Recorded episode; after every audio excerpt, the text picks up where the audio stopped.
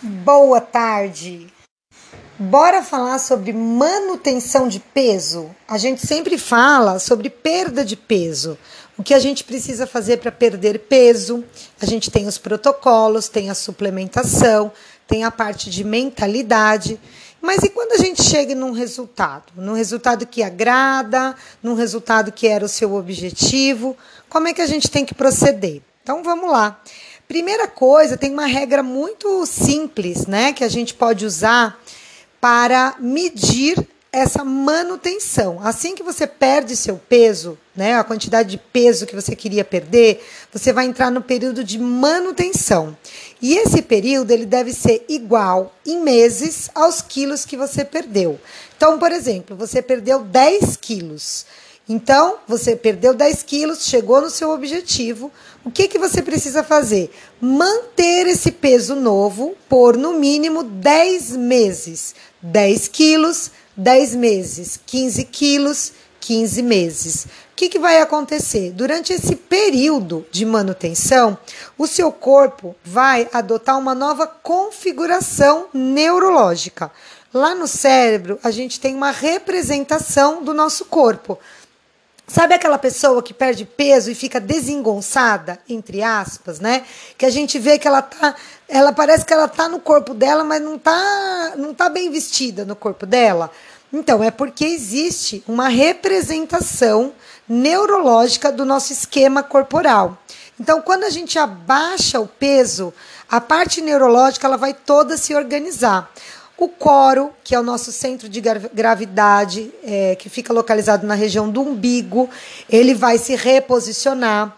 Os músculos vão se reposicionar, você está mais leve, né? A musculatura e os ossos vão se recolocar.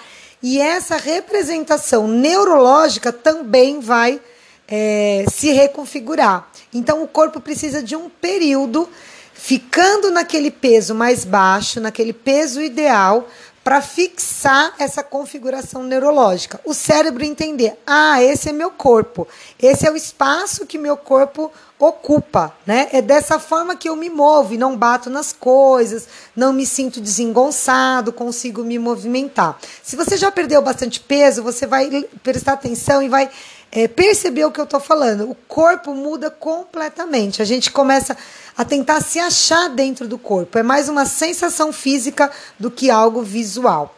Então, esse é o primeiro motivo que você precisa manter esse peso baixo por no mínimo os mesmos meses da quantidade de peso que você perdeu. Perdeu 10 quilos, 10 meses nesse peso baixo. Perdeu 20 quilos, 20 meses nesse peso baixo. E o segundo motivo é que a gente teve dois tipos de reconfiguração das células de gordura. Quando você engordou, você teve uma hiperplasia e uma hipertrofia.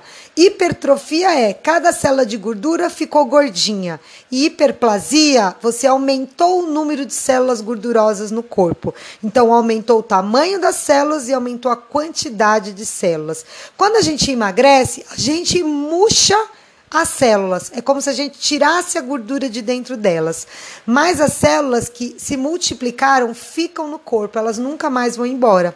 E se você não mantiver os seus hábitos, não continuar é, tomando a nutrição para poder nutrir o corpo, sentir menos fome, cuidar da sua saúde, começou a comer coisas calóricas e o déficit calórico não acontecer, adivinha o que vai é, acontecer com as suas células de gordura. Elas vão encher de gordura novamente. E é muito fácil isso acontecer. E é por isso que uma pessoa que sempre foi gordinha vai precisar sempre ser vigilante.